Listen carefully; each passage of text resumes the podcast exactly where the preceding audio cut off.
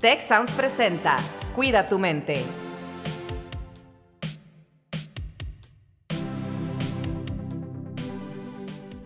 Hola, ¿qué tal? Bienvenidos, bienvenidas a un episodio más de Cuida tu mente. Soy Rosalinda Ballesteros y me acompaña, como siempre, Carlos Ordóñez. Carlos, ¿cómo estás hoy? Pues muy bien, Rosalinda, pues muy emocionado de tocar un tema bien interesante eh, en el marco del 14 de febrero, que pues bueno, es el día de San Valentín, Día del Amor y la Amistad. Y además, debo decirte y confesarte que estoy muy emocionado porque tengo a dos de mis personas favoritas para platicar de estos temas. Bueno, tenemos a dos de mis personas favoritos para platicar de estos temas. Por un lado tenemos a Marcos Vicuña, que nos acompaña desde Guadalajara y que ya ha estado con nosotros en otros programas. Marcos, ¿cómo estás? Hola, ¿qué tal? Pues un gusto poder acompañarles nuevamente en un episodio más del podcast. Muy contento de estar aquí. Gracias por la invitación. Y también nos acompaña Angie Figueroa desde Puebla. Mi querida Angie, ¿cómo estás el día de hoy? Hola Carlos, Marcos, Rose, pues la verdad muy, muy feliz y aparte ya sabes que estos temas me gustan, me encantan y, y pues bueno, hablar del amor se ha dicho, del enamoramiento, muy contenta. Decía Rosalinda, es un tema para valientes en el marco del 14 de febrero y el tema del día de hoy es ¿por qué nos da miedo enamorarnos? Rosalinda, inicia. Bueno, es que el, episodio es esa pregunta, ¿no? Ya hemos planteado los episodios como preguntas y son preguntas que vienen del interés de la audiencia. Entonces, la pregunta es, ¿por qué nos puede dar miedo, ¿no? Entonces, no sé, tal vez hay algo en la historia personal que pueda eh, hacer pensar que a algunas personas les, les es más difícil o les cuesta más estar en esta situación. Marcos, Angie, ¿por dónde, por dónde podríamos empezar? Bueno, pues, eh, Angie, perdón, Voy a, Adelante, Marcos. Gracias, voy a tomar el micrófono porque también el entusiasmo de platicar de estos temas luego me, me desborda. Eh, yo creo que podríamos empezar por eh, la definición de amor, ¿no? O, de enamoramiento, entendiendo el enamoramiento como esta fase inicial cuando nosotros conocemos a una persona con la que potencialmente identificamos ciertas cualidades o características para, para iniciar una relación de pareja. Entonces, eh, creo que a veces este, este primer, primer paso puede resultar atemorizante por todas las implicaciones que pueden venir a futuro, ¿no? Y creo que ahorita las platicaremos algunas de ellas, pero yo creo que estar enamorado es estar vulnerable en algunos casos, en el buen sentido de la palabra o del significado, porque algunas de estas barreras que consciente o inconscientemente utilizamos para no vincularnos con las personas y, no exponernos a que, a que nos lastimen, pues en el enamoramiento se van debilitando, ¿no? O, las, vamos, o las vamos disminuyendo y entonces comenzamos a, permitir que la otra persona nos conozca.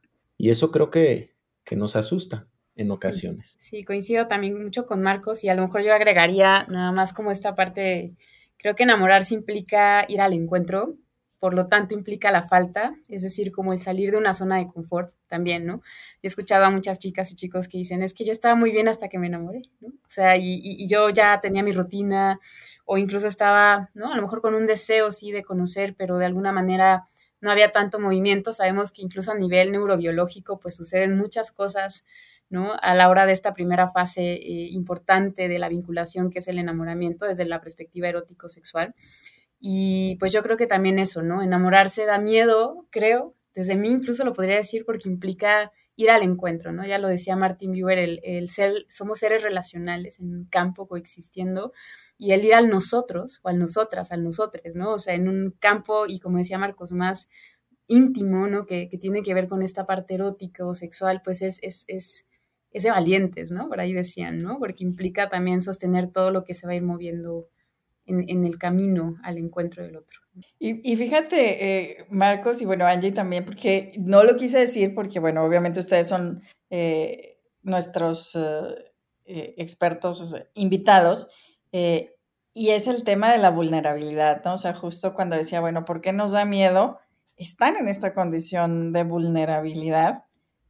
Eh, precisamente. Eh, y, bueno, aquí otra pregunta, y a, reserva de que Carlos quiera también comentar, eh, es, entonces, ¿cómo puedo yo identificar en el otro o la otra si está pasando por este miedo y si es conmigo la relación o si es mi amigo o mi amiga, cómo ayudar a identificar que esto es un miedo a esta condición, como decías, de, encontrarnos con nosotros, con nosotras, a través del encuentro con el otro, eh, o de estar vulnerables, eh, precisamente porque es una parte que no compartimos con muchas personas, ¿no? Eh, híjole, ¿cómo, cómo, cómo decir, o sea, cómo ayudarle a un amigo a identificar como esta parte, pues yo creo que pues sería, eh, no sé, Marcos, si quieras también complementar un poquito tal vez en lo que yo formulo también, ¿no? Como desde, la posición de un amigo te refieres, Rose, ¿cómo podría yo eh, incentivar, acompañar a alguien que está sintiéndose en este estado? ¿Cómo, cómo, cómo lo formularías? O sea, ¿cómo puedo identificar a alguien que tiene miedo de enamorarse y, y, y, si en esas eh, posibilidades de identificarlo, hay alguna forma de ayudar a que no tenga este miedo, a que esta es una experiencia que es parte de la experiencia de la vida humana, este coincidir con otros en un, en un espacio y, pues no sé, digo, o, o, no, ustedes díganos, ¿verdad? Si realmente si la persona tiene miedo, entonces mejor que no lo haga. Marcos. Sí, yo, yo creo que las narrativas individuales son, son muy importantes, ¿no? Cuando nosotros tenemos la oportunidad de, de convivir y de compartir con una persona, independientemente del vínculo relacional que, tengamos, pues la vamos conociendo, ¿no? Eh, o la vamos conociendo a través de ella, de su narrativa, de las descripciones que hace en cuanto a las experiencias. Y creo que no es poco común encontrar, independientemente de la edad de las personas, eh, justamente eh, estas pláticas o estas conversaciones en donde alguien reconoce, ¿no? Y se reconoce como con este temor, con esta inseguridad de poder establecer una relación. E incluso se hacen bromas al respecto, ¿no? Eh, incluso creo que en la actualidad está muy normalizado que se tenga este estilo de vida de aislamiento, de soledad, de compañía de las mascotas, ¿no? Hace poquito veía yo un meme de un chico con un gatito en la cama y con, un tele, con el teléfono en la oreja diciendo, no, es que este fin de semana estoy muy ocupado, dando a entender que le están haciendo una invitación para salir a una fiesta y él, eh, su ocupación es estar viendo eh, la pantalla con su mascota, ¿no? Y creo que eso se ha normalizado, pero me parece que también puede ser en algún momento dado el reflejo justamente de ese temor. Entonces nosotros en la cercanía, creo que lo que podemos hacer es acompañar, siempre he insistido y lo hemos platicado en otros podcasts, que tener pareja está sobrevalorado y estar solo está muy satanizado. Ni tener pareja es lo máximo que te puede pasar en la vida, ni estar soltero o soltera es una tragedia irreparable, ¿no? Todo depende de cómo vivas tus experiencias, cualesquiera que éstas sean. Y creo que una de las recomendaciones que yo me atrevería a hacer es justamente este acompañamiento, ¿no? ¿Cuál es la narrativa? ¿Cuál es la descripción que me hace la persona con la que estoy al lado? ¿Y cómo puedo acompañarle? Si la persona dice, yo no quiero tener pareja, me da miedo incursionar en estas lides del amor, del enamoramiento, pero no quiero hacerlo, pues creo que el acompañamiento está bien, ¿no? Te respeto y te acompaño en ese proceso. Si por el contrario dice, quisiera, pero no sé cómo, pues creo que entonces podríamos ser más proactivos, ¿no? Y decir, ¿cómo podría yo ayudarte para que tú desarrolles o identifiques esas competencias que consideras necesarias para empezar con esta aventura? Fíjate que yo he tenido el privilegio de hablar con ustedes tres por separado de estos temas, de temas del amor, ¿no? Y, y se me hace que es súper interesante y me voy a ir a la primera intervención de Marcos donde hablaba de la diferencia, de diferenciar entre el enamoramiento y el amor. Se me hace fundamental, se me hace clave esta diferencia. Ahorita entramos tal vez a tratar de definir o explicar algunas diferencias. Me quedo pensando yo en, el mismo título que pusimos para este episodio, ¿y por qué nos da miedo enamorarnos? Y yo digo, ay, a mí me da más miedo no ser correspondido. No me da miedo enamorarme, me da miedo no ser correspondido. Y a lo mejor me da miedo llegar a amar precisamente porque en mi mente al menos no conozco otra forma de amar que no implique vulnerabilidad. Y es lo que decían ahorita, ¿no? Eh, el amar es ponerte y ser vulnerable, pero como bien lo, lo platica Brené Brown y lo explica, ¿no? O sea, si no muestras esa vulnerabilidad, pues no puedes alcanzar ese, ese gozo, esa gratitud, esa felicidad. O sea, como que es parte de lo mismo. No sé, Angie, ¿qué piensas?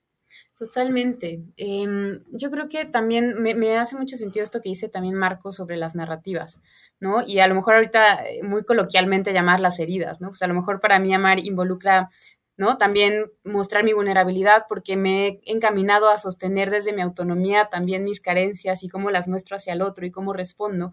Pero cuando no se ha hecho muchas veces también este proceso de introspección o de trabajo, de crecimiento personal, híjole, incluso al no tener tan conscientes estas narrativas, heridas, procesos, esquemas, sucesos de vida que en algún momento lastimaron al dar el amor o incluso al recibirlo, pues creo que puede dar pavor, ¿no? O sea, como el, ver que, bueno, ok, a lo mejor para mí significa em, tener que dar demasiado con placer.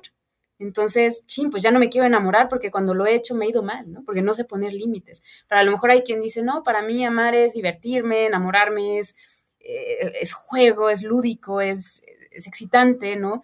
Y, bueno, también, por ejemplo, ahí podríamos hablar incluso de las, del tipo de personalidad, ¿no? Incluso de temperamento. Hay personas más extrovertidas, introvertidas, ambivert, ¿no? O sea, como hemos hablado de esto. Entonces, híjole, para mí, por ejemplo, que soy una introvertida de closet, ¿verdad? O sea, de verdad que para mí el dar a veces ese primer paso, híjole, implica muchísimo, ¿no? Y hay gente que incluso puede estar en tres, dos relaciones, incluso hablar de poliamor y dices, wow, ¿no? A lo mejor vaya, ahí entraríamos ya a otros temas, ¿no? O sea, cómo se juegan las diferentes modalidades relacionales, pero creo que justo sería mirar lo que significa para cada quien el salir un poquito de esa zona de confort para, para, para dar el amor, ¿no? En otros podcasts también hemos hablado de los lenguajes de amor, ¿no? Que muchas veces es, bueno, para mí a lo mejor el, el, el dar una caricia verbal es una forma de, ¿no? Muy natural, a lo mejor de amar, pero para la otra persona es el acto de servicio, ¿no? Y desde ahí ya el, el empezar a digamos, como a generar un acuerdo, empezar a danzar con el ritmo del otro, pues implica esfuerzo. Yo creo que enamorarse también a veces da miedo porque implica esfuerzo, ¿no? Implica también de pronto, eh, creo que nuestra cultura ha romantizado mucho eh, el tema de las relaciones, el enamoramiento, eh, cuando en realidad implica bastante, sobre todo cuando se hace de forma un poco más consciente, ¿no? Implica justamente leer un poco el lenguaje del otro sin perder el mío, ¿no? Es un poco esta danza muy interesante y también eh, como que me quedo ahí pensando, tal vez más adelante vamos a ir formulando en esto que decías, Marcos, también de, qué tan sobrevalorado a veces también está, ¿no? O sea, yo he visto tal vez incluso pues muchas relaciones de más tiempo donde ya podríamos hablar incluso de amor, ¿no?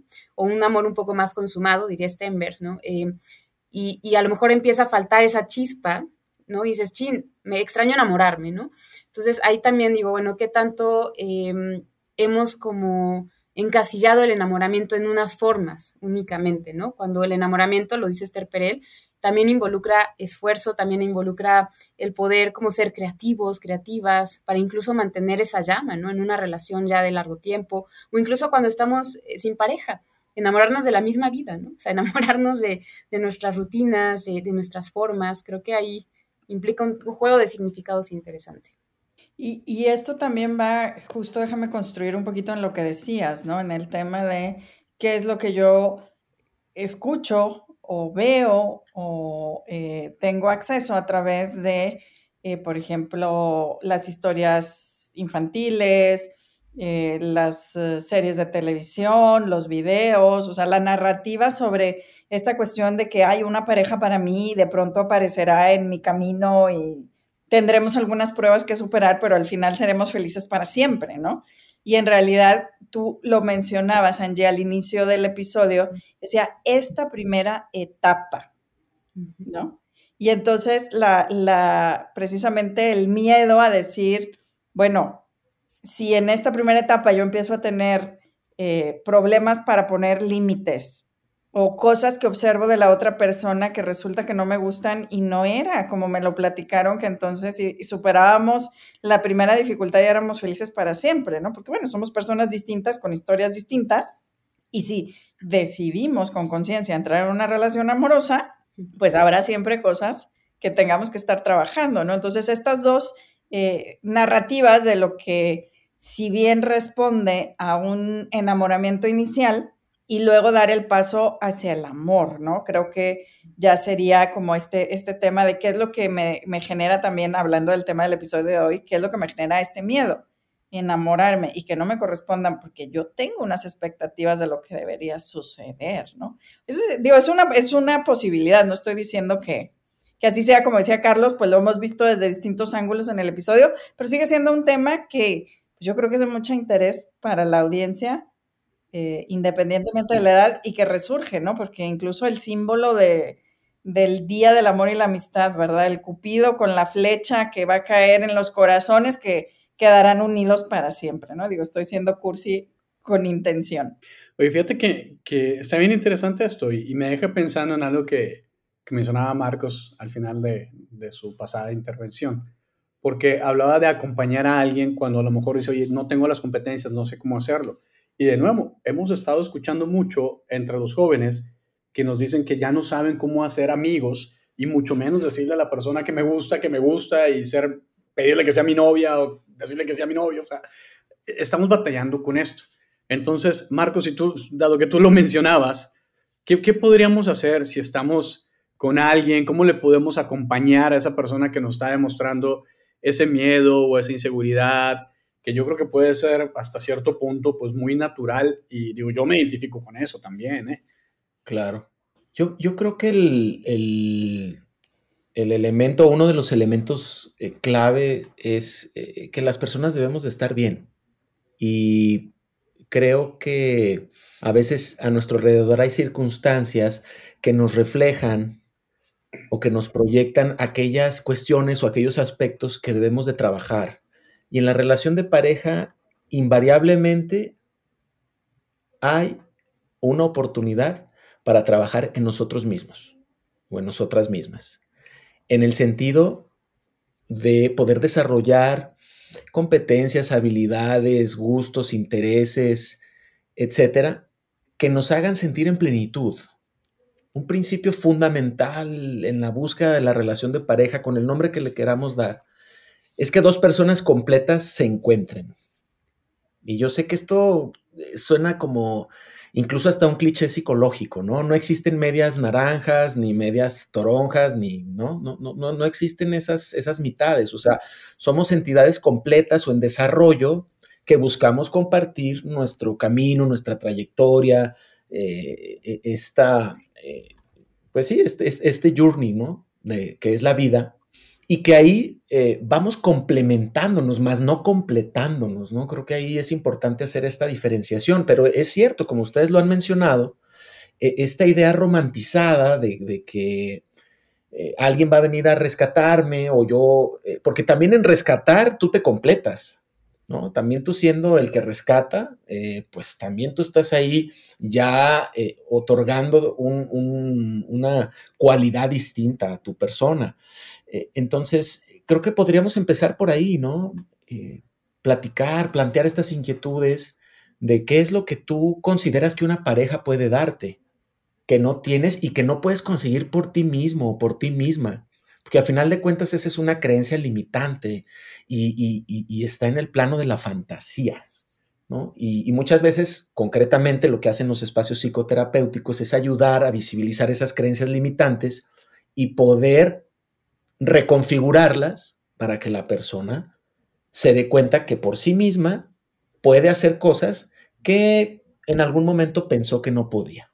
Bueno, yo coincido mucho contigo, Marcos. Em, creo que en este plano de cómo acompañar a un amigo amiga, ¿no? Persona que tiene miedo a enamorarse o que tal vez, eh, incluso a mí me ha tocado más como en incluso desde este marco del imaginario, la fantasía, como eh, quiero enamorarme, ¿no? Incluso ya se vuelve como una, una, una obsesión casi, ¿no? O sea, como, eh, no sé, a mí me ha tocado incluso un poco más esa parte. Em, y yo creo que el, el, resignificar un poco las ideas de, amor, de estar en pareja, coincido, o sea, no quisiera como ser tan redundante en esa parte, tal vez solamente anexaría la cuestión de, de validar y también, por ejemplo, diferenciar entre, entre una fantasía incluso desde una falta de mí mismo. A ver, siempre estamos en falta, ¿no? Y creo que el deseo de vinculación, ya lo decía Maslow, es una de las principales necesidades básicas de pertenencia, ¿no? Estar en pareja, estar en comunidad. Pero justo, por ejemplo, creo que le hemos dado mucho foco desde estos sistemas de, género patriarcales, tanto a la familia como a la pareja, y lo platicábamos, amigo, apenas, ¿no? O sea,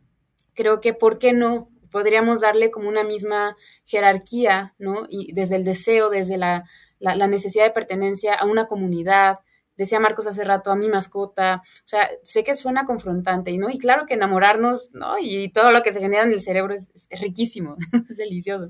Pero, o sea, la verdad sí creo que eh, ahí también podríamos replantear y tal vez dejar de jerarquizar tanto como, o, tal vez de centralizar tanto, ¿no? Este, la atención en que, en que e, esa va a ser mi vía para ser feliz, ¿no? Estar en pareja o estarme enamorando. Creo que también revisar, a ver, desde dónde, qué me está representando este deseo de enamorarme en este momento de mi vida, ¿no? Eh, con qué a lo mejor está topando de mí. Creo que el hacernos estas preguntas eh, son fundamentales, ya sea en un espacio terapéutico, incluso como entre amigas, amigos, ¿no? Oye, ¿no? En vez a veces de reforzar estos, estas fantasías, estos imaginarios, pues más bien como cuestionar desde dónde estás queriendo, deseando esto. El deseo es algo maravilloso, nos mantiene vivas, ¿no? Nos mantiene vivos.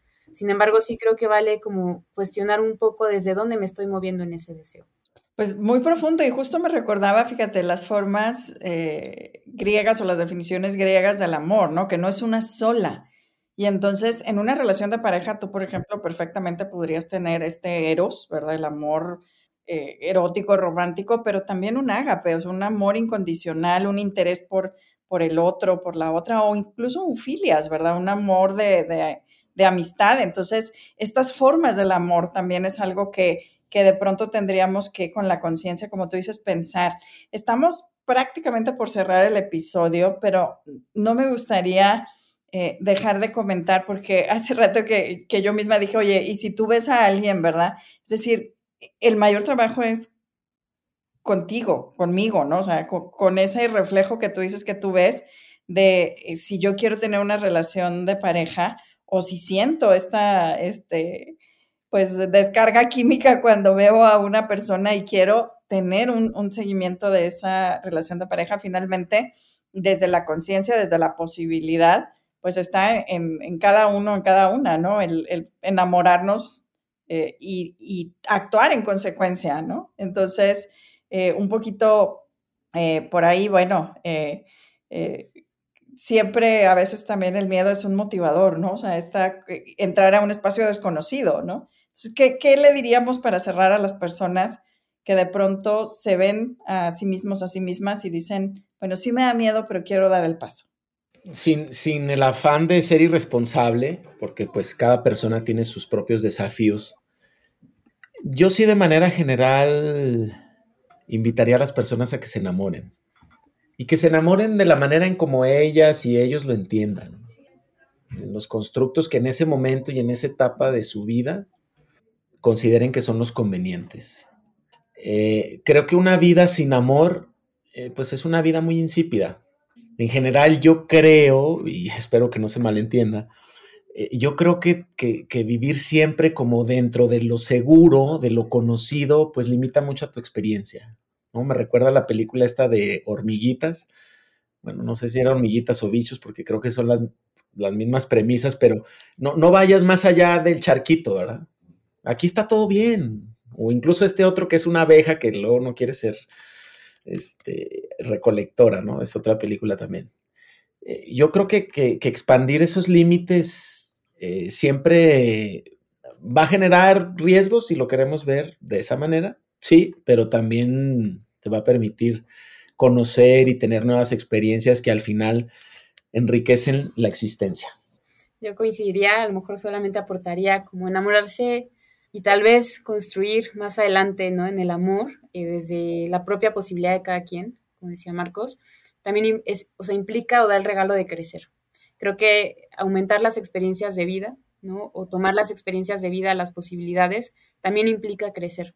A veces te va a confrontar, a veces te va a exaltar, a veces te va a encantar, a veces va a ser un poco amargo, pero creo que justamente es, es eso, ¿no? Es como la música, es el arte de la vida, ¿no? El enamorarse, el, el poder ir al encuentro del otro y pase lo que pase, ¿no? Yo les diría como al final creces, creces y, y eso pues vale la pena, ¿no? Como apostarlo, ¿no? Como poder darle el beneficio de la duda al enamorarse. Oye, pues me quedo pensando en muchas de esas cosas que nos comparten. La verdad son de esas cosas que hay mucho, mucha necesidad de platicar, de hablar. Me encantaría después seguir esta conversación con ustedes en alguna mesa donde podamos estar platicando, conversando más y comiendo, disfrutando de algo, ¿no? Pero gracias, la verdad es que estos temas son de los que se alargan bastante, que podemos seguir platicando mucho. Y yo me quedo con esta parte de ser personas enteras que se encuentran y no personas incompletas o mitades que buscan pues, ser un entero, ¿no? Yo creo que eso es muy importante. Y también lo que mencionabas, Angie, de, de los límites, que lo hemos tratado en varios episodios, en diferentes podcasts, en diferentes momentos, y aplica para diferentes cosas. Y también lo que mencionaba Rosalinda de los diferentes tipos de amor, ¿no? A lo mejor está la parte del enamoramiento que mencionábamos y eh, por ahí he leído que hay estudios que marcan que la etapa del enamoramiento, esta primera etapa que mencionaba Angie, dura un promedio máximo de dos años y medio. Pero el enamoramiento, ¿no? Esa, ese sentimiento de maripositas en el estómago. Pero ya el amor, ya el amor necesitamos varios episodios más, ¿no? Implica muchas otras cosas. Y como decía Rosalina, pues se puede amar a tu amigo, a tu amiga, se puede amar a alguien con este sentimiento de, pues de amor hacia amigos, hacia amiga, ¿no? y el amor de pareja, ¿no? Y en esta parte del amor también, este, me, me quedo pensando mucho, y digo, sin afán de, de, meter la parte religiosa, pero es, es algo que me llama mucho la atención, porque si leemos, si leemos la, la Biblia, este pasaje donde, donde Jesús está con, con Pedro, y Jesús le pregunta a Pedro si lo ama. Pero la pregunta de Jesús es con el agape en la versión, digamos, griega. Y la, la, manera en la que Pedro responde es con, con el eros, ¿no? La manera bajito de que, oye, ¿me amas? Te quiero. ¿Me amas? Te quiero. ¿Me amas? La tercera vez. Y dijo, sí, señor, te amo. ¿No? Entonces, como que me quedo pensando mucho en esto y, me recordó esto, este pasaje, las definiciones que mencionaba Rosalinda. Y bueno, no sé si quieras cerrar, Rosalinda, este episodio.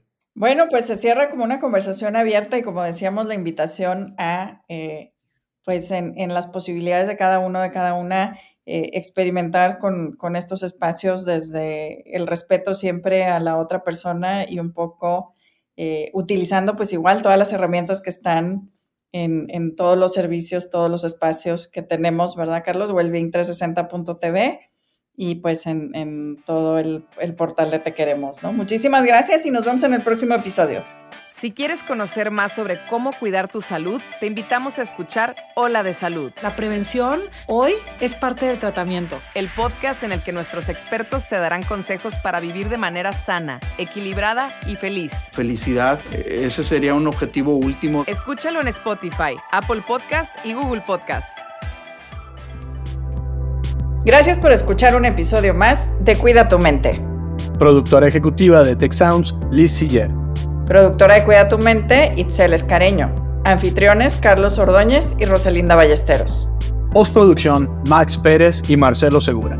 Les invitamos a escuchar el siguiente episodio de Cuida tu Mente y el resto de los programas de Tech Sounds en Spotify, Apple Podcasts, Google Podcast, Amazon Podcast y tech.mx diagonal tech-sounds.